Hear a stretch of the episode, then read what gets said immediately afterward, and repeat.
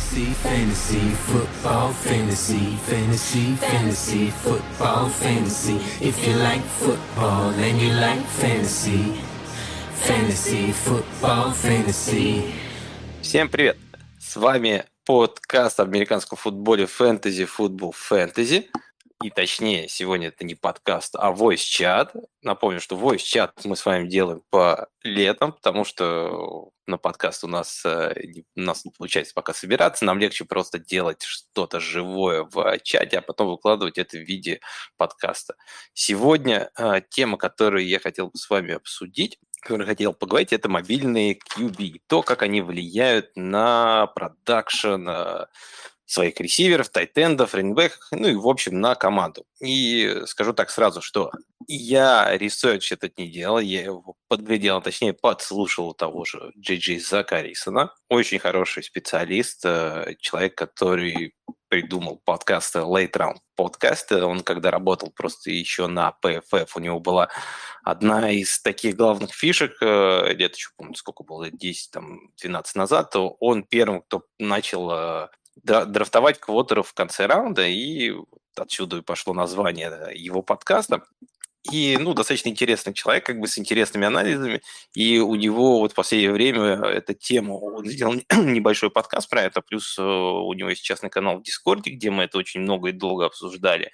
И на его стриме это еще много ему вопросов было задано. Так что тема, я заметил, у, у американской публики э, была популярна, я поэтому решил тоже э, поговорить о ней и у нас. Постараюсь вам э, передать и перенести ну, все его тезисы, э, как, если правильно я понял, если я что-то буду говорить не так, или у вас будут возникать вопросы, вы мне говорите.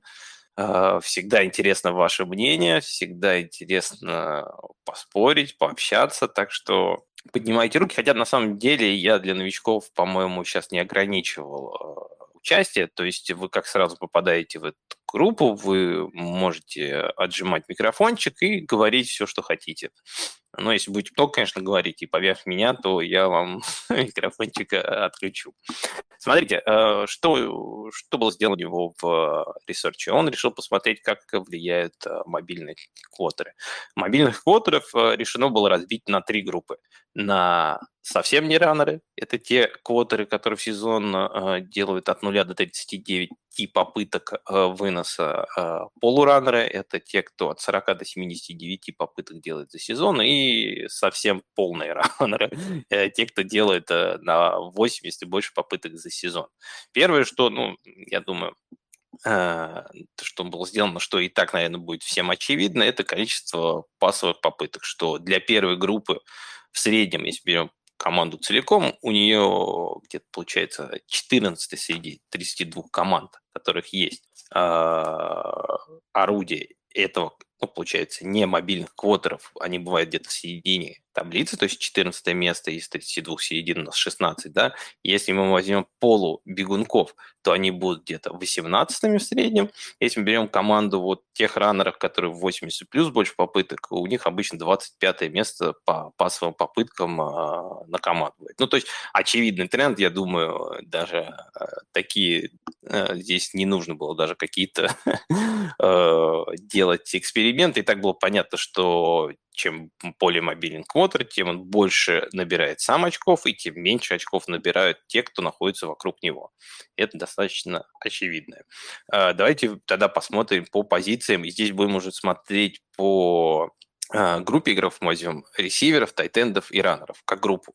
И мы будем рассматривать не одного кого-то из команды, а группу ресиверов одной команды, группу тайтендов одной команды, группу рингбеков одной команды, и будем их э, делить по фэнтези очкам в среднем на команду. И какое место среди 32 оно будет занимать. Да? Вот если мы возьмем ресиверов, то здесь, э, как можно догадаться, есть э, четкая прямая зависимость те э, раннеры, которые, те, раннеры, те, те квотеры, которые не бегают, они в среднем занимают где-то 14 позицию э, по фэнтези очкам. Э, квотеры, которые полураннеры, у них, они занимают 18 Ну и полный раннер это 20 -е. То есть мы видим четко, что ресиверы напрямую зависят э, от мобильных квотеров. Чем более мобильный квотер, тем они хуже у себя позиции э, выступают. Если мы возьмем тайтендов, вот здесь интересно, на самом деле, такая фишка получилась, что здесь э, нет единственная, на самом деле, такая позиция, где полураннеры занимают по набранным очкам 15 место, а не раннеры 16. То есть, в принципе, на самом деле не такая большая погрешность, но это единственный случай, где полураннеры э, чуть лучше для э, тайтендов, чем совсем не раннеры. И, э, ну, а если посмотрим на полных э, раннеров из сквотеров, да, то это 18-я позиция, то, что тоже, в принципе, что хуже, конечно, но не настолько прям хуже, что здесь мы видим среди тайтенов, что здесь разброс между 15 и 18 местом, э, 16 это, как понимаете, середина, то есть они где-то в середине. Почему так? Ну, наверное, в основном, в первую очередь, из-за того, что как мы знаем, Тайтенд лучший друг квотербека, и если мы говорим про конвертных квотеров, то у этих э, квотеров чаще всего им нужна дополнительная защита, и квотеры, наверное, больше остаются инлайн, то есть в линии, помогают с, э, с блокированием, то время как а, мобильные квотеры и полумобильные, они, видимо, ну, их меньше обычно страхуют, э, потому что, по идее, они должны лучше справляться с давлением, которое оказывается на них. Вот, скорее всего, это будет, было а, связано с этим. А, вот. Если смотреть на раннеров, то тут очень интересно. А, есть мнение, ну, такая теория, что раннеры, по идее, э, должны быть более эффективны. Они не должны набирать больше очков с мобильных квотеров, но они должны быть более эффективны, когда играют с э, мобильным QB.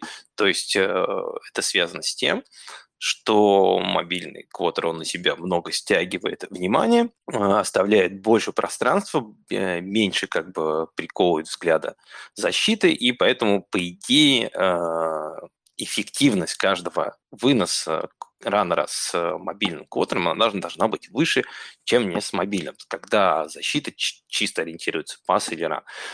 Но я с этим, в принципе, согласен. Эффективность может расти, но мы как рассматриваем группу, поэтому здесь мы больше смотрим на тренды, а не отдельных игроков, да. Поэтому здесь, мне кажется, это так, э, ну, то, что цифры показывают, что это так не работает. И я бы так на эту ситуацию тоже не смотрел, потому что помимо того, что конечно, эффективность может увеличиться, но надо не забывать, что мобильные квотеры, они зарабатывают э, тачдауны на голлайне очень часто, и у них всегда меньше передач э, обычно на раннеров. Ну, давайте, во-первых, тоже пойдемся по очкам, по позициям, да, то есть, получается, у нас э, среди раннеров у нас э, э квотеры, которые совершенно не выносят, э, ну, такие мало выносят от 0 до 39, их группа нападения выносное занимает обычно 15 место, полу бегунки 17 и совершенно те, кто много выносит из квотеров, те 20 -е. То есть ближе на самом деле к ресиверам, очень похожая статистика, чем к тайтендам. Поэтому поэтому вот я еще говорил, почему вот э, про эффективность, да, мы как говорим про тачдаун, они забирают мобильные квотеры у раннеров, а вот пас – это очень интересная такая тоже вещь, которую нужно, мне кажется, и э, можно разобрать отдельно. Если мы посмотрим на таргет шем, по, по, также по позициям, да, то мы увидим, что э, квотеры, которые мало выносят, они, у них таргет шер обычно 15 э, те, которые выносит э, в средних объемах, у них обычно 19 а те, кто много выносит, таргет шер обычно у этой группы раненбеков, они обычно 21 Если что, кстати, я забыл сказать, что я рассматриваю только лиги со скорингом PPR. Э, ну, я думаю, так было понятно, что всегда обычно э, дефолтные очки фэнтези, когда мы говорим, они относятся к PPR. Вот. Так что мы видим, опять же, про target share, что он очень сильно э, уменьшается, то есть команды, в, у кого нападение, есть мобильный квотер, э, шер выносных передач как бы на ранов, он сильно падает, э, ну, приблизительно как и на ресиверов, да. Мы, если, если смотрим на эту ситуацию, мы увидим, что что у всех почти, как бы, да, ну, я опять же говорю, это начало как бы того, что я хотел сказать, что это все база, что мы, я думаю, вы и так более-менее интуитивно понимали, что с мобильным квотером, в принципе, всегда и все плохо. и у всех позиций чаще всего.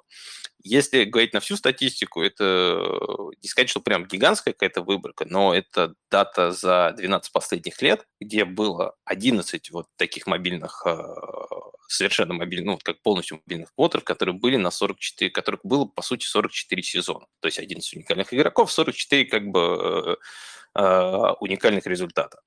А, и всю эту выборку, вот если мы возьмем просто чисто вот э, полностью мобильных наших квотеров, да, которые э, составляют 80 и больше выносов за игру, мы увидим, что в топ-10 из раннеров у нас попадало всего лишь э,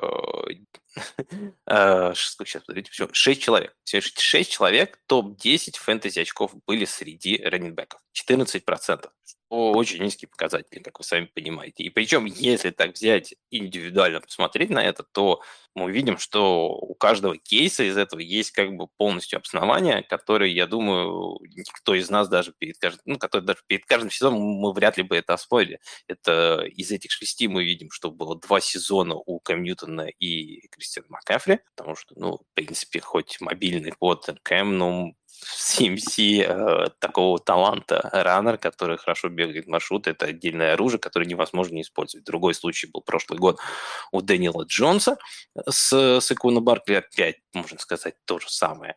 Никого нету, и, по сути, Барка единственный да, вокруг которой э, держится эта команда. Ну, в общем, вы поняли более-менее динамику. Вот еще раз, еще добавлю, например, для статистики, это вот был сезон 2017 Тайро Тейлора и Лишона Маккоя, где Лишон Маккой был лидером команды вообще по таргетам, и вторым э, человеком в этой команде по таргетам был Чарльз Клей, если вы помните такого тайтенда. Вот, э, Поэтому ну, мы видим, что у каждого таких случаев, которые были с, с ранов, есть, э, видим, что есть талантливый раннер, вокруг которого это крутится, и есть другие еще какие специфические э, изменения. И если смотреть и разбить вот на наши категории э, квотеров, не бегающий квотер, э, по и полный. Да? Вот э, если возьмем квотеров, которые совершенно э, не мобильные, то 38% из них, э, мы сейчас говорим про раненбеков, да, 38% раненбеков, которые с ними играли, попадали в топ-10 фэнтези пачкам. Полу э, бегающие квотеры, из них 31% попадал в топ-10 э, пачкам. Я напоминаю, мы говорим сейчас про раненбеков. А если мы говорим про людей, которые очень много бегают, среди квотеров, которые 80 плюс выносов за сезон, только, я говорил, 14% всего лишь.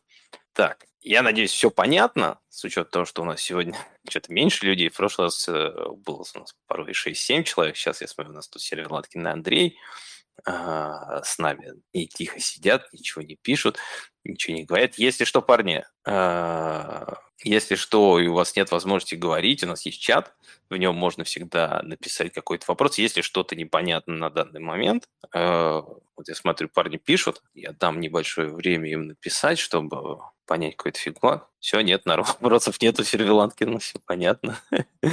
Андрей тоже вначале что-то набирал, но потом перестал, видимо, у него тоже вопросов нету. Такой, а он просто гуляет с собакой. Ну, хорошо, хорошо погулять, погода сейчас хорошая, ветерок, прохладно даже чуть-чуть, наверное, на улице. В общем, хорошие прогулки. А, а я тогда начну а, переходить более новым, свежим э, временам, потому что здесь мы брали за последние несколько лет, разобрали по всем позициям, но за последние несколько лет мы увидели немножко динамику в, в квотерах и увидели, что у нас начали появляться такие квотеры, как Джош Аллен или Хёртс, которые э, могут набирать по земле тысячу ярдов и при этом все равно иметь хорошую как бы пасовую игру, что раньше не было. Я понимаю, как бы здесь получается у нас всего лишь два года, то есть выборка сейчас будет не, ну, совершенно такая небольшая, но интересно было э, посмотреть некоторые детали, э, проверить по этим квотерам. Да? У нас получается э, за эти два года было семь таких подвижных, э, супер подвижных квотеров. Ну, потому что здесь лучше я сейчас буду ориентироваться только на них, потому что по всем остальным не сильно меняются цифры. Поэтому интересно вот было посмотреть, как и меняется динамика именно среди них. Потому что это люди, которые, как мы говорим, это канами код, как бы это чит-код, который нам помогает э, набирать очки. Э, фэнтези иметь разницу. Интересно смотреть, как их перформанс влияет на те позиции, которые играют рядом с ними. И вот получается так, что у нас за это время э, было 7 э, таких квотеров, у которых у четырех были ресиверы в... Точнее, как бы да, у четырех было, были ресиверы в топ-10. Точнее, что-то неправильно здесь сказал. сказал, у трех было квотеров, четыре ресивера, которые набирали много очков. В общем, а, эти квотеры, о которых я говорю, это Ламар, Хёртс, Джош Аллен, Мариота, Кайлер, Дэниел Джонс и Джастин Филдс. Из них Кайлер, а, Джош Аллен и Хёртс э, смогли у них были ресиверы, которые попадали в топ-10. Но при этом остальные позиции, например, вот тоже как бы я смотрел Хёрдс, да, и Филадельфии э, раннеры позиции были 20, по-моему, седьмые, тайтенды там 19 вот. А, что у этих было квотеров общее? У них были, как вот мы говорили с вами про раннеров, здесь был, у Кайлера был Хопкинс, у Алина Тикс, у Херца был и Браун Смит. То есть мы э, видим, что здесь тоже были э, определенные свои лидеры, и, как мы любим говорить, тащеры, которые тянули этих э, квотеров вперед. Вот, так что, если вот подытожить пока первую часть, точнее, не вторую часть уже того, что я говорил, то у нас получается, что из всех, у всех, по сути, позиций, которые играют с мобильными квотерами, особенно те, которые выносят по 8 плюс ярдов, все обычно становится хуже, так как у, для ресиверов и тайтендов это хуже, потому что они просто бросают меньше. Э, для раннеров, как мы видим, что есть проблемы с таргет-шером и есть проблемы с тачдауном. Да? Э, опять же, мы говорим про командные позиции, то есть мы смотрим на тренды. Мы не смотрим на какие-то специфических игроков. Я понимаю, что таргет шер может быть низкий э, у группы, может быть, группа какая-то ресивер вступает плохо, но там есть один ресивер, который набирает много в отличие от других. Это вот, опять же, говорю, как бы, как я и приводил, что бывают тащеры, но нам лучше, я когда делаю вот этот анализ, и это не я, когда Закарисный делал этот анализ, мы смотрел, смотрел на тренды, что я считаю в этом случае правильно делать, а, чтобы понимать, как это применить э, на все случаи, а не на отдельно какого-то игрока. Ну, я думаю, потому что нет смысла говорить о том, что Dix там или CMC это топчик, мне как бы без этих цифр было понятно. Я, я думаю, не только мне, и многим даже, кто просто смотрит НФЛ. Здесь не нужно как бы э, знать э, дополнительную какую-то продвинутую статистику, чтобы это понимать. Поэтому э, Поэтому, на самом деле, если вот объединить первую и вторую часть, то, что я вам говорил, что есть э, у раннеров были случаи, у ресиверов были случаи. Мы видим, что на тайтендов на самом деле это меньше всего сказывается. Э, случаи, когда что-то шло не так. И когда что-то шло так, как э, получалось. И если эти две вещи сложить, то у нас получается, что ни разу не было такого, чтобы и у тех, у других или у третьих получалось одновременно с мобильным квотером. То есть э, из трех групп, которые помогают э, квотеру отбирать очки, ресиверы, раннеры и тайтенд. Ни разу не было такого за 12 лет, чтобы команда набирала у все эти позиции набирали неплохо в фэнтези. Всегда, обычно всегда одна набирает неплохо, а две остальные проваливаются. Даже две позиции очень редко, когда набирали нормально с мобильным квотером. Вот если вернемся к нашей модели, не выносящие квотеры, полувыносящие квотеры и многовыносящие квотеры, и возьмем процент э, процент игроков в топ-10 э, на двух позициях, хотя бы там, неважно, ресивер тайтенд, тайтенд раннинбэк, ресивер раннинбэк, и мы увидим, что для не выносящих квотеров попадание в топ-10 э, на двух позициях составляет 29, пози... 29%, для полу выносящих 19%, а для полностью выно... для много выносящих всего лишь 2%. То есть две позиции а, две позиции у мобильных квот, квотеров попали в топ-10 лишь один раз за 12 лет. И это было в сезоне 2021 Аризона, Кайлер Мюррей. У него в топ-10 был Джон Коннор, который был девятый, то есть он был совершенно на грани, можно сказать, как бы девятый, десятый, там разница не такая большая была. И Хопкинс, который тоже был девятый, то есть они оба еле-еле пролезли в, в топ-10 игроков э, по фэнтези очкам. Больше ни одного случая не было, э, чтобы в фэнтези мобильный квотер, который выносил бы 80 или больше раз э, сезон, у него было игроки на двух позициях, которые подали в топ-10. Так что, мне кажется, это хорошая пища для размышления, особенно для тех, кто играет в бейсболы и любит такой элемент, как стейкинг. Тут нужно быть достаточно аккуратным, потому что стейкинг на самом деле в бейсболе с точки зрения статистики доказано, что он увеличивает ваши шансы на победу, но нужно быть аккуратными с мобильными э, квотерами, которые, с одной стороны, вам будут тоже давать апсайд на позиции квотера, но если вы будете с ними стекать определенные позиции, э, старайтесь делать это, ну, смотреть на их историю. Как я говорил, что мы видим, что у, одной, у некоторых обычно, вот, например, как, не знаю, у Ламара как получается с тайтендами, но почти никогда не получается с раннерами и с ресиверами, хотя многие постоянно начинают пушить того же Добинса, того же э, Бейтмана, говорить то, что, ну, посмотрите на талант, как бы там Мэтт Харман ему нарисовал там э, такие ресепшн-персепшены, как бы, что просто как бы невозможно, что он не сыграет. Ну, а пока есть, например, там Марк Эндрюс, э, ждать, что другие позиции начнут прям набирать очень много, мне кажется, достаточно опрометчиво. И так вот у многих, так же как бы у Джоша Аллена, я думаю, пока есть Стефан Дикс и ресиверы там у него нормально набирают, тяжело будет ожидать, что на других позициях будут какие-то прорывы. Поэтому, мне кажется, это неплохая такая информация. И такой небольшой тайбрейкер э, для, внутри вот уже тиров, когда у вас будут игроки и будут подходить, например, э, ваши очередь, будете смотреть на тиры, которые у вас есть из игроков, если есть определенные там э, связи, как бы, то за определенными игроками можно там меньше ричить, за некоторыми, наоборот, чуть больше ричить, когда вы знаете вот такие вещи. Вот, в принципе, и все, что я хотел э, рассказать. Надеюсь, эта информация была интересна и полезна. Сегодня, как видите, небольшой такой получился voice чат, потому что я все-таки ждал и жду, пока начнут люди все-таки больше общаться и задавать вопросы. Если вопросов нет, потому что я сказал, или вообще есть какие-то фэнтези-вопросы, которые у вас созрели за эту неделю, я пока подожду. Если у вас нет возможности говорить, пишите э, в чате все, что вам хочется написать или сказать, как вот, например, у Андрея. Добрый день, добрый день. Всем привет. Привет, Камуш. Привет. Привет. привет. Астана, да? Астана, да. Что? Куаныш. А, Куаныш, привет.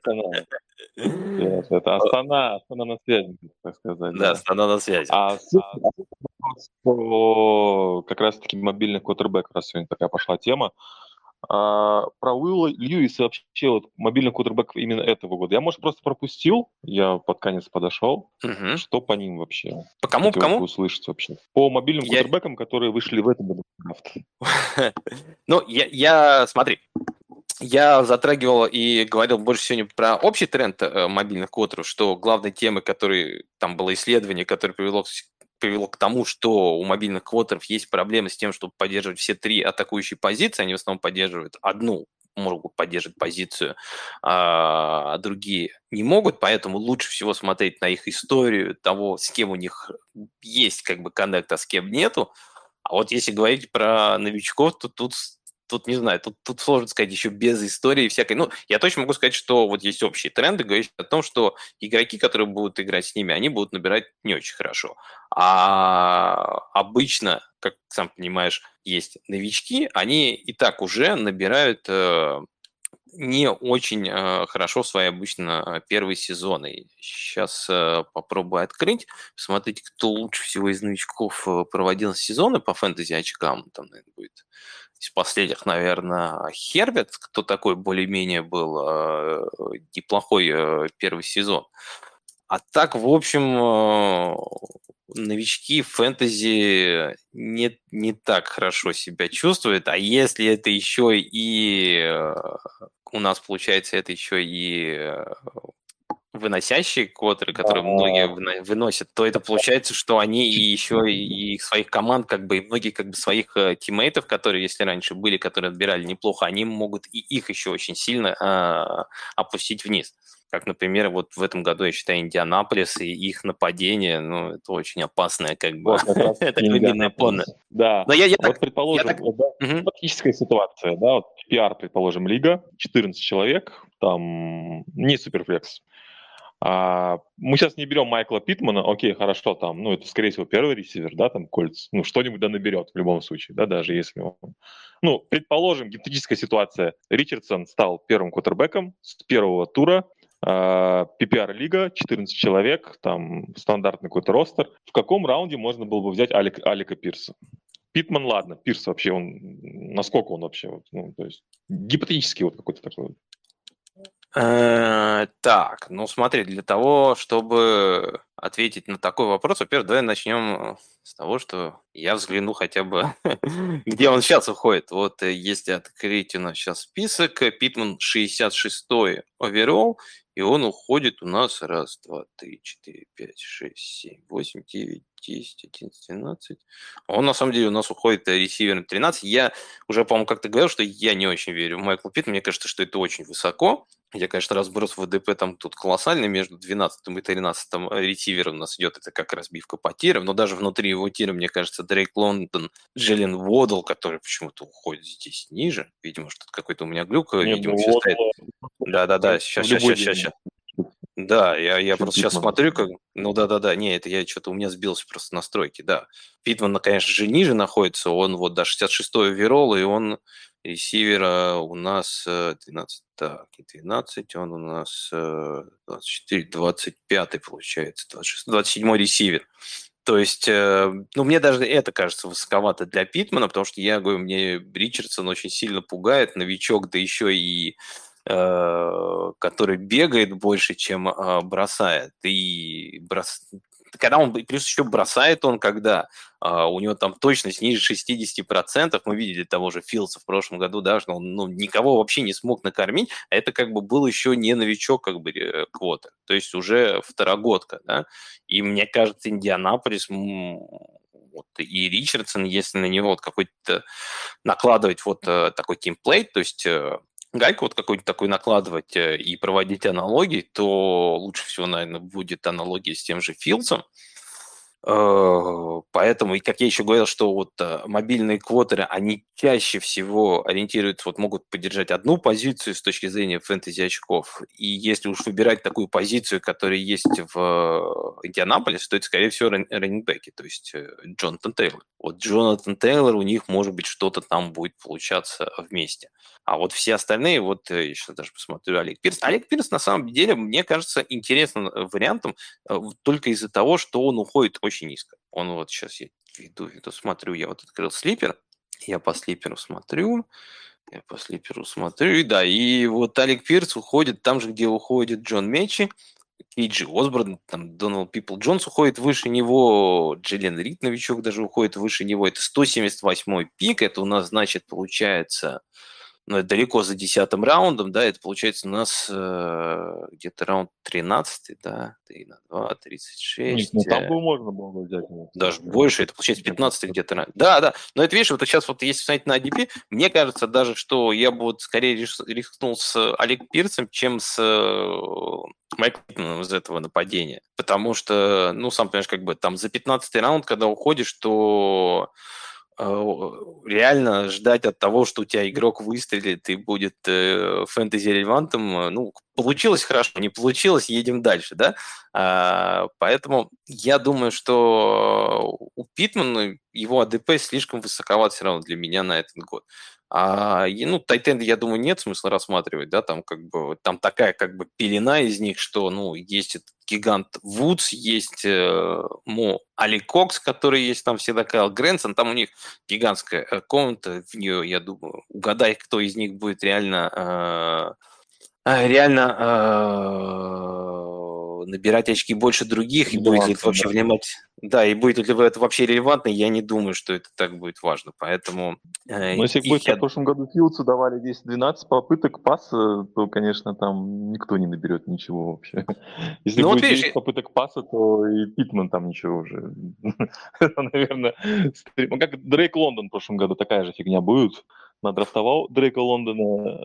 Атланта там, сколько она там бросала? Бывало по 8 ну, бросала раз, мало, по 10 да. раз за матч. Но Лондон был эффективным да, достаточно, и он пару недель, по-моему, все-таки затащил. У меня где-то в одной лиге был Лондон, Лондон и э, тут такая, мне кажется, с ним больше проблема, что, ну, как ты правильно говоришь, что очень мало объема было, и у него не... но некоторые игры, правда, было наоборот, что бросали только на него. Вот мне кажется, там в Атланте как раз э, Кайл Питц очень сильно в прошлом году пострадал от всего вот этого.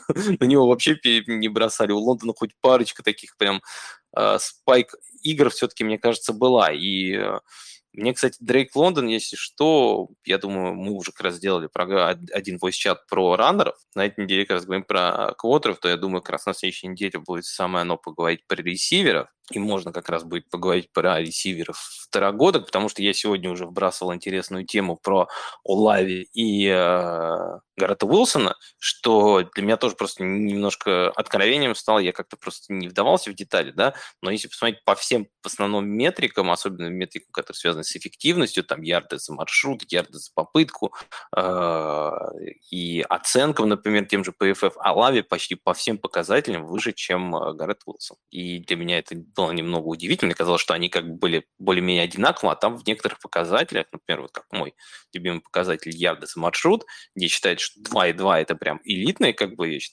и, например, 1,8 это считается такой на грани как бы VR1 там, то есть это уже ближе к VR2 по сути, а 1,2 это вот ниже, ниже кого, ниже вот этого порога. Ресивера лучше не опускаться, потому что это вот 1,2 и ниже как бы это эффективность на уровне Алана Лазарда, а вы видели, как Алан, Алан Лазард влияет на игру и на команду фэнтези, так что э, так что поговорим о новичках, я думаю, на следующей неделе. Что будто бы он... Я не знаю, это, возможно, только у меня такое ощущение, но у меня всегда, когда смотрю на Лавы, у меня нет ощущения, что это ресивер номер один в команде. Как будто бы есть Майкл Томас какой-то там. Хотя Майкл Томаса уже сто лет никто на поле не видел, но такое ощущение, как будто Алава это какой-то VR2, и вот, ну, и к нему отношение такое, как VR2. А Гаррету Уилсону отношение такое, как будто бы, вот, ну, он-то альфа-ресивер, это же понятное дело. Ну вот и видишь... Поэтому я тоже... Да-да-да. Ну да, как бы видишь, но хотя я говорю, как бы вот смотришь на статистику прошлого сезона и видишь, что это немножко не так, как бы, что цифры говорят немножко о другом. А вот э, я согласен, что... И причем, если я посмотрел перед этим, ну, тоже рэнкинг, те же АДП, да, э, они уходят обычно друг за другом прям вот один в один. Обычно Гаррет Уилсон и потом Крис Улава уходят прям за ним. А вот э, разговоров о Уилсоне, как ты правильно говоришь, мне кажется, намного больше, чем об Улаве. Что Улаве, да, такой как бы, ну, там бегунок, там эр-ярды, да, ну, там фиг знает чего. Докинет до него Дерек Карр, не докинет, там э, Орлеан, непонятное нападение, как бы, ну, не то, что, конечно же, Гард, э, не то, что, конечно, Джет, Джетс это же прям супер атакующая команда, которая нам последние 20 лет просто всем как бы заносила как бы фэнтези, поэтому, ну, да, я понимаю Аарон Роджерс, но я понимаю, что как бы там и возраст, и Хейкет после неудачи. То есть я имею в виду, что у Гаррета Уилсона там тоже э, не все так просто, и мне кажется, тоже очень много красных флагов, с точки зрения ситуации и с точки зрения таланта, и эффективности мы видим, что у Лави в прошлом году даже цифры были лучше. Хотя я говорю, как будто такое странное как бы понятие, о котором, я думаю, на следующей неделе поговорим. Поговорим как раз еще, наверное, о Дрейке Лондоне, которого на самом деле тоже, вот как ты говоришь, с одной стороны у него не было объема, то есть а, абсолютные цифры выглядят не очень хорошо, да, но мне, но как раз цифры по эффективности, вот те же ярды за маршрут у него шикарные были в прошлом году, и мне кажется, что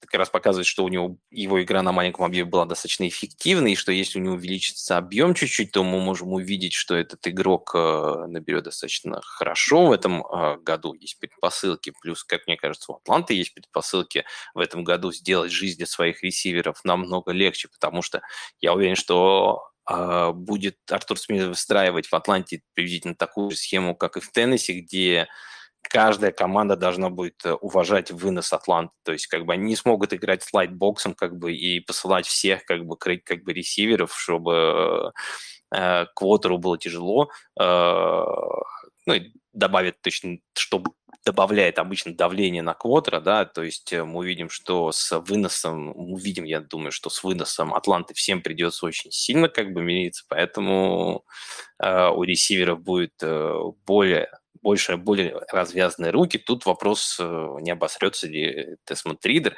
который, если хотя бы выйдет, выдаст, выдаст, как мне кажется, неплохой год, хотя бы, ну, средний хотя бы год. Но самое главное, чтобы не ужасный прям год, как был у Сэма Дарнольда в Джетс, у Бейкер Мейфилда в э, Каролине. Самое главное, чтобы не попасть вот в самый низ, вот там быть, чтобы не был там 32-м, там 31-м квотером. Если он там хотя бы будет 20-м, где-нибудь там 23-м, уже, мне кажется, будет для фэнтези э, очень хорошо и игроки такие, как Дрейк Лондон, я думаю, Кайл Питт тогда в следующем году могут реально зажечь. Но это, говорю, на следующей неделе подождем. Про мобильных квотеров вот сейчас искал как раз, пока, пока все это говорил, эту картинку, но так и не нашел. У меня была просто картинка со всеми молодыми квотерами, которые набирали очки в свой первый сезон. Ну, в общем, скажу, что как бы там не так все хорошо. То есть э, фэнтези, э, поэтому в рынке, когда смотришь, увидишь, что рукисы, там Ричардсон, он будет где-то, наверное, десятым сейчас, да, но только из-за того, что люди верят в его upside, потому что он реально из всех игроков, которые есть, э, которые будут уходить там даже далеко, это как Филдс там прошлый прошлого года, у него реально есть upside на QB1, то есть реально сделать разницу на этой позиции. Просто мы его не знаем, мы его не видели, мы лишь знаем, что у него точность в студентах была меньше 60%, что обычно не очень хорошо. Но мы также знаем, что он суператлет, Э, я из того, что вот смотрел, я много на самом деле смотрел Ричардсона, потому что в паре династий я так хорошо зафакапил своей команды, что выбирал как бы в топ-3, поэтому квотером на этом драфте я присматривался побольше. И мне, в принципе, э, Ричардсон э, в какой-то степени понравился. Ну, точнее, мне понравились комментарии многих аналитиков по тейпу, того же, например, Волдмана, и я забыл, как зовут еще, вот на YouTube есть два чувака, Джейсон и другой такой бородатый в кепке, э, тоже классно очень так разбирается, School of QB, по-моему, у него называется подкаст. Э, они все, вот э, я заметил, у, у них у всех одно и то же просто было мнение по Ричардсону, и что у этого квотера да, есть проблемы, конечно, с точностью, это никто цифры никто не обманешь, как бы, да, но они связаны были в первую очередь с э, небольшими его помарками, которые, как они считают, можно решить. У него самое главное, а, как они считают, что голова хорошо варит. То есть он понимает, что и как он делает, он хорошо чувствует, понимает игру. И у, у, они приводили очень много видеонарезок, где показано еще даже самые первые игры в Флориде Ричардсона, и что у него не, вс- не всегда может получается исполнить то, что он хочет, но то, что он исполняет, обычно это самое правильное решение на поле. У него с точностью, как многие эти специалисты говорили, точность связана в основном с тем, что у него первым, с первым шагом не очень все правильно, он не очень правильно ставит ногу, и, но также они говорят, что это проблема, которую проще всего, наверное, исправить, в отличие, например, как бы от принятия решений. Принятие решений для кого-то это, наверное, самая краеугольная вещь. Я понимаю, что ее достаточно тяжело оценить, но вот эта вещь, которая, если у Квотера, он как вот Бейкер Мэйфилд, да, он как вот есть в, Америке, в американском языке слово reckless, беспечный, да, наверное, лучше всего перевести. Вот если ты беспечный в принятии своих решений, и ты все время полагаешься на авось, ну, авось пройдет, авось нет, как бы, то дальше прогреться по карьере очень тяжело как ждать. А вот как считается, что у Ричардсона с этим как раз проблем нет, у него проблем именно есть немножко сточность, которая есть, он чуть-чуть поднимет, как мы видели в прошлом году по Филсу, он чуть-чуть, вот если ему поднять до 60 чем-то процентов, это не так много, не такой большой степ, то мы видели, какой-то импакт может оказывать на фэнтези. Так что, повторюсь опять же про Ричардсона, с ним нужно быть осторожным. Правильно Что, понимаю, извини? да? Что, извини? Вердикт берем Ричардсона, получается. Не, ну знаешь, ну с другой стороны, я э, Ричардсон, конечно, опасно брать, но вот э, в прошлые э, вот два месяца назад говорил про тех игроков на кажд- по каждой позиции проходился, там выбирал себе игрока, который мне меньше всего нравится. Например, мне Ричардсон, он QB10, то он мне, например, нравится больше, чем э, Лоуренс, который сейчас QB8, да. И это из-за того, что, ну, мы видели в прошлом году Тревора Лоуренса, да, он набрал там сколько, три с чем-то, три с половиной тысячи, по-моему, ярдов э, по воздуху, что-то там, ну, по земле набрал тоже как бы ярдов, сейчас открою точно, чтобы посмотреть дату, и э, набрал что-то, сколько у него там было, 30 почти тачдаунов, да, у него там 25 или 30 тачдаунов было в прошлом году, то есть э, показал очень хорошие цифры, и все равно был QB8, по-моему, или QB7 в прошлом году, и QB7 был в прошлом году, да, вот он, он набрал, а, 3, 3 900 даже по, по воздуху, по земле 300 ярдов, да, 24 тачдауна по воздуху, 5 по земле, то есть почти А, 30 очень плохо тачдаунов. слышно. Так, сейчас слышно? Да, лучше. Так, вот. Я говорю то, что мы видим цифры у, у Лоренса, например, в прошлом году 4000 почти по воздуху, 300 по земле, 24 тачдауна пасом, 5 тачдаунов э, по земле, то есть 30 тачдаунов почти при 4000. То есть и это все равно был QB7. То есть я не вижу пути, как Лоуренс может улучшить свои результаты. Что он в этом году выдаст? 5000 по воздуху? Ну, это даже, ну, 5000, по-моему, это вот Махомс в этом году выдал. э, Я единственный, кто там. э, Поэтому я не думаю, что он настолько сильно увеличит свой результат к воздуху по земле, но он не такой прям бегунок, как э, Аллен, там, Хёрдс или Филдс, которые набирают как бы больше 400 ч- ярдов за сезон. Он, мне кажется, как раз ближе к тем типу, как э, да, которые могут э, двигаться, но это их не главная прерогатива. Тачдауны, ну, блин, 30 тачдаунов, сколько там еще, 40-45 тачдаунов, ну, как э, это, это MVP-сезон тогда будет. э, То есть Лоренс должен выдать что-то типа MVP запредельных цифр, попасть в топ-7. И получается, сейчас вы его берете, например, как QB там 8-7, и максимум, что он с вами сделает, как бы это отыграет свой АДП. Он будет тем же, как бы QB 7 и 8. В то время как Ричардсон, если вдруг у него все пойдет, как в прошлом году пошло у Филдса, есть вероятность, что он будет там топ-3 вообще как бы квотер этого сезона. Поэтому и он уходит еще и ниже, обычно после 10 раунда. Поэтому, если выбирать между, например, такими как бы игроками, да, вот которые ходят внизу Ричардсон, это вот что-то типа Филдса э, прошлого года. Но опять же, как бы Филдс был в прошлом году второгодником. Сейчас это первый год, поэтому все равно бы, с Ричардсоном нужно осторожно. Но там, где он уходит, мне кажется, это не то место, где можно уже проиграть драфт. То есть, если вы там возьмете, например, себе Ричардсона, а не другого, ничего страшного не случится, вы найдете себе замену на позицию квотера, на вейвере, или сможете, я думаю, кого-то обменять, потому что квотеров э, в одногодках э, обменивают достаточно часто, ну, как бы, точнее, не то, что часто, как бы, наоборот, редко, потому что, как бы, это не очень нужный э, как бы, но если вам он нужен, как бы, этот актив такой у кого-то другого, его выкупить, как бы, и найти что-то, что за него предложить, э, это не такая большая цена вам будет стоить. Особенно если мы говорим там про квотеров вот как раз с 8 по 12 место. Поэтому, а другие новички, я думаю, там еще все хуже, как бы там Янг, э, Страут, я бы их в этом году, ну, пока из того, что вот я вижу, из того, что я смотрел, мне кажется, их трогать э, не стоит. Поэтому вот, наверное, как бы так. О и мобильных квотербеках. Предположим, снова такие, там, PPR, 14 человек, э, редрафт и Кайлер Мюррей. Вот просто если сейчас я смотрю, тоже вот если смотреть ADP, достаточно высоковато, мне кажется, уходит Кайлер Мюррей, при том, что, ну, я часто слышу слухи про то, что, мол, сливать сезон будет Аризона ради Ну. Калиба Уильямса, там, что-то такое я постоянно слышу, и, мол, может быть, вообще Кайлер Мюррей не выйдет в этом году, мол, там, он полсезона пропустит, там, Unable в листе каком-нибудь посидит, и ну, его даже нет смысла выпускать, ну, что-то типа такого. При этом я вижу, вот снова-таки смотрю редрафт, э, всякие DP этот, и он достаточно высоко ходит, как будто бы он там весь сезон будет играть. Каком, вот, Почему? Личное мнение я бы Кайлера Мюррея. А, по Кайлеру При просто как бы... Ну, я всегда говорю, что я не люблю брать игроков, которые заход... начинают сезон с травмой. Ну, вот, честно, вот если смотреть на статистику последнего времени, мы видим даже самые великие, такие как... э, Точнее, как?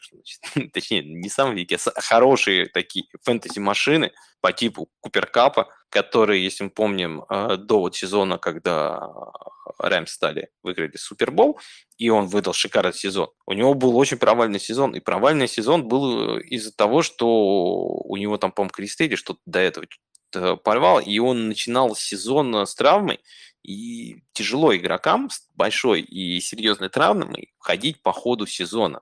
Из того, что э, я слышал, предположение, вот э, есть такой в интернете э, Дэн Купер, как бы есть еще один э, доктор, еще есть один в Ютубе, я забыл, как его тоже зовут, но, короче говоря, у всех тоже приблизительно одни и те же предположения, что скорее всего, Калер вернется где-то между пятой и восьмой неделей. То есть пять недель он точно не будет релевантным. Потом а, где-то даже если на восьмой неделе он вернется, то есть у вас будет еще 9 недель, ну, под самые важные такие игры он может быть а, будет активным, но каким он вернется, непонятно. В команду он вернется явно, которая сейчас намного хуже, чем была раньше.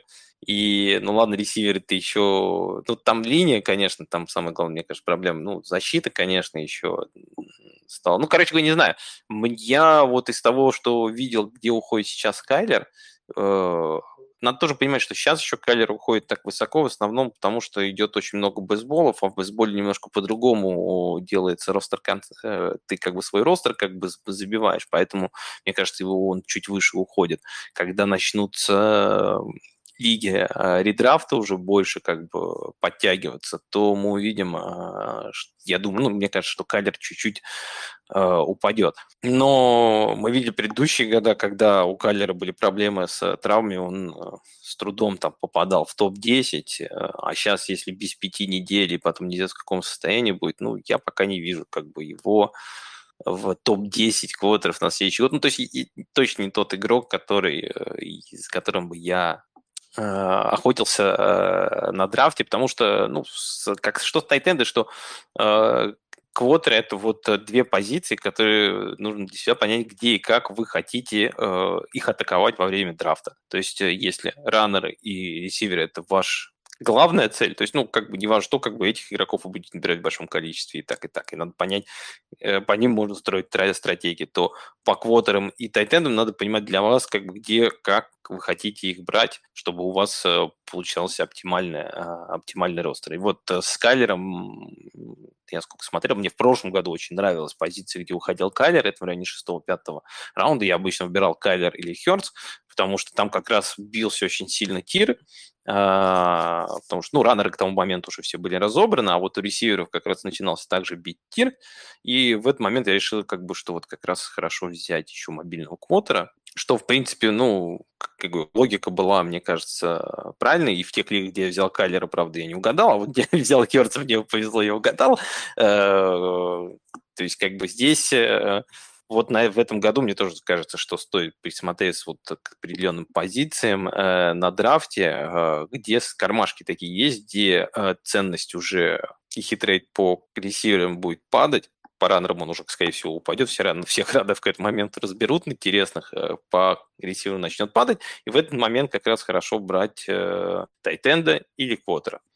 Я просто все еще до сих пор не сторонник того, чтобы брать квотера высоко во втором-третьем раунде, э, так как э, мы видели то, только в прошлом году, на самом деле, такой, такой тренд, что Джош Аллен, там, да, как бы Махомс, они реально как бы могут делать разницу ну, посмотрим, может быть, от года к году меняется, потому что э, я читал как раз, по-моему, того же Закарисона, очень интересная э, была статья а, про то, что когда он составлял этот свой вот э, подход, свою стратегию late round QB, когда берешь квотера в последнем раунде, это был 2011 год, на следующий год, по 2012 а, был флюк среди квотеров, которые как раз те, кто были наверху, и они давали вот гигантскую разницу между теми, кто были посередине, поэтому первый год его стратегия совершенно не выстрелила.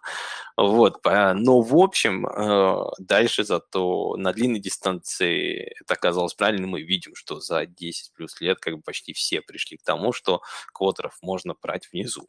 Поэтому, кто знает, может быть, в прошлом году, что мы увидели, это тоже был флюк. Поэтому я еще не готов брать квотеров ну, вот прям вот высоко в первых, там, сказать так, четырех раундах. Вот, так что... Я сейчас смотрю Fantasy Pros, этот, а, рейтинг, у них есть консенсус, э, рейтинг всех экспертов, не знаю, знаешь, не знаешь. Угу. А, ну, такой, в общем, какой-то агрегатор. Ну, средний, да. Экспертных рейтингов. Да-да-да. А, по нему Кайлер Мюррей уходит 24-м квотербеком ровно между 23-м Брайсом Янгом и 25-м Сиджей Страудом. Прям вот между двумя э, вот этими новичками квотербеками. Выше уходит 21-22 там Джордан Лав, Кенни Пикет. Ну, как бы ну, окей. Ну, понятно, да.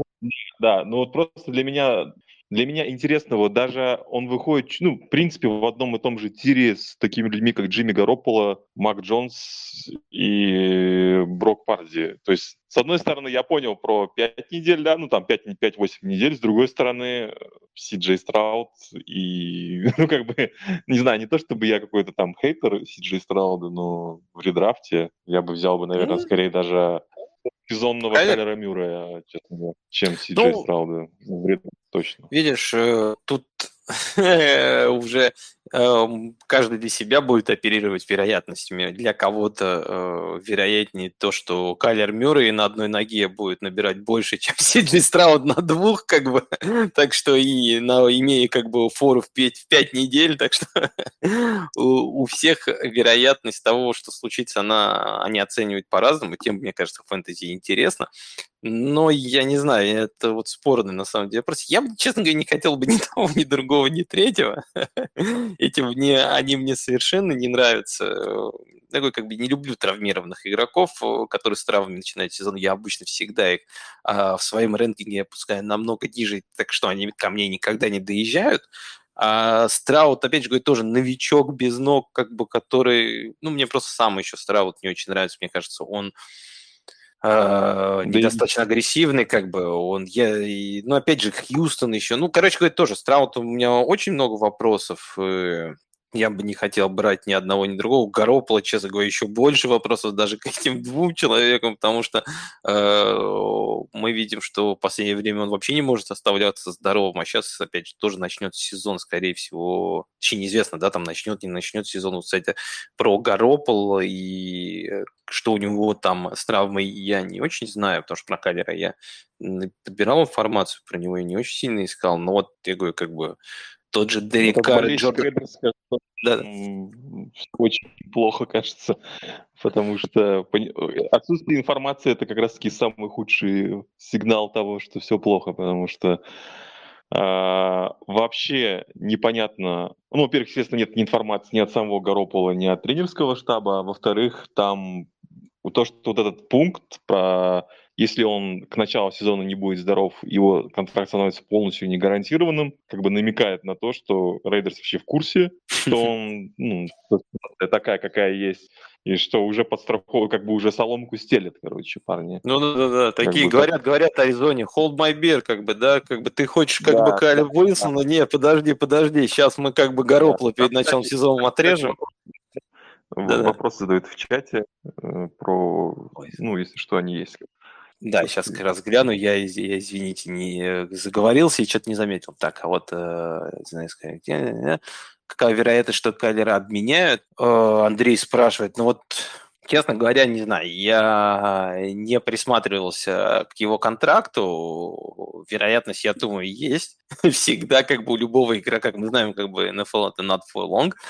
Мы видели, что у Кайлера особо ничего не получилось в первые года в Аризоне. Мы видим, что тренера они его уволили, что этот год – у них перевалочный, и вполне возможно, если они попадут на драфт, задумаются о том, чтобы взять Калипа Уильямса и, в принципе, обменять того же Кайлера, в принципе, это все возможно. Я как понимаю, что с точки зрения контракта все равно это будет сделать непросто, но я думаю, есть, э, есть определенные э, э, умельцы, капологисты, которые смогут придумать, как э, минимизировать потери от обмена Кайлера, как размазать его зарплату. Я сколько смотрел, я даже слушал в прошлом году супер такие теории о том, что Денвер в принципе всего лишь может один год э, подтанковать и спокойно как бы, ну, перед этим все, то есть отрезать как бы Рассела Уилсона, потанковать один год, и потом у них более-менее все будет нормально. Так что игра... люди, которые умеют играть с кепкой, они, я думаю, поиграют и подумают, присмотрятся, что они могут делать своими пиками, что они могут делать с кальдером, и там уже решат. А, возможно ли, как бы, в моей точке зрения, это как бы вполне вероятно, потому что мы видели уже Аризону так делала, и она как бы любит э, двигаться дальше. Что может, в принципе, и правильно, хотя, как мы видим, особого ему успеха это не дало. С Розаном поставили Каллера, да, стало чуть лучше, одна победа в плей-офф, и ну, если так тоже двигаться постоянно, то, ну, не знаю, может, конечно, что-то у них получится. Что мне кажется, что проблема Аризоны была больше не в Кайдере, больше в самой атмосфере, в самом э, главном тренере, в самой команде. Я считаю, Кайлер игрок, с которым можно выстроить команду, ну, хотя бы, которая будет постоянно играть в плей-офф, а не проваливаться, вот как прошлый год. А, другой вопрос. Я понимаю, в двух QB-лиге при наличии предпоследнего пика есть смысл рискнуть и подождать Ричардсона. Ну, честно говоря, не очень понимаю вопрос, потому что э, почти уверен, что Ричардсон э, в лигах, где э, суперфлекс, даже не суперфлекс, а двумя QB, Ричардсон э, будет всегда уходить высоко, неважно что, э, потому что, как я говорю, он в редрафтах сейчас уходит в районе 10 места, ну, 11 12, а, нет, сейчас смотрю по АДП на слипере, он 12 он почему-то опустился ниже Туа Тэшона, мне чуть раньше выше был, ну, неважно, короче, где-то в этом месте, я не думаю, что, что будет дальше. Э, Вальдемар, как всегда, спрашивает э, не связанные с фэнтези вопросы, спрашивает, как, как можно все успевать по жизни. Ну, я не все успеваю по жизни, это неправильно. это неправда, просто мне нравится иногда пообщаться про фэнтези, мне очень нравится собирать про это информацию. Надеюсь, э, вот такие voice-чаты э, и будут нравиться вам. Я смотрю, в этот раз мы вот уже и с Каужичем пообщались, э, Астана была на связи, так что я вижу, что людей, количество людей становится все больше от каждого раза, то есть, мне кажется, формат достаточно интересный, я думаю, мы его оставим чуть на лето. Правда, единственное скажу, что на следующей неделе у меня, скорее всего, не получится записать voice-чат, это будет через неделю, потому что я уеду, и там совершенно не будет интернета в месте, куда я поеду, и э, но через неделю я обязательно сделаю еще один выпуск voice чата про уже, наверное, ресиверов. Но я, я запущу несколько тем в этот раз, потому что я говорю, в прошлый раз я сделал небольшой вот такой доклад по э, квотерам, поэтому решил с вами поделиться. Мне казалась информация интересная. Спасибо еще Камушу за вопросы. Мы как раз раскрыли немножко тему и других квотеров, немножко как раз э, поговорили Без про молодым. Что ты говоришь? Тебе спасибо. То вам спасибо, что слушаете. Так что был Саша Илматик, подкаст, точнее, voice чат FFF. Спасибо за внимание. Услышимся с вами через неделю. Всем пока.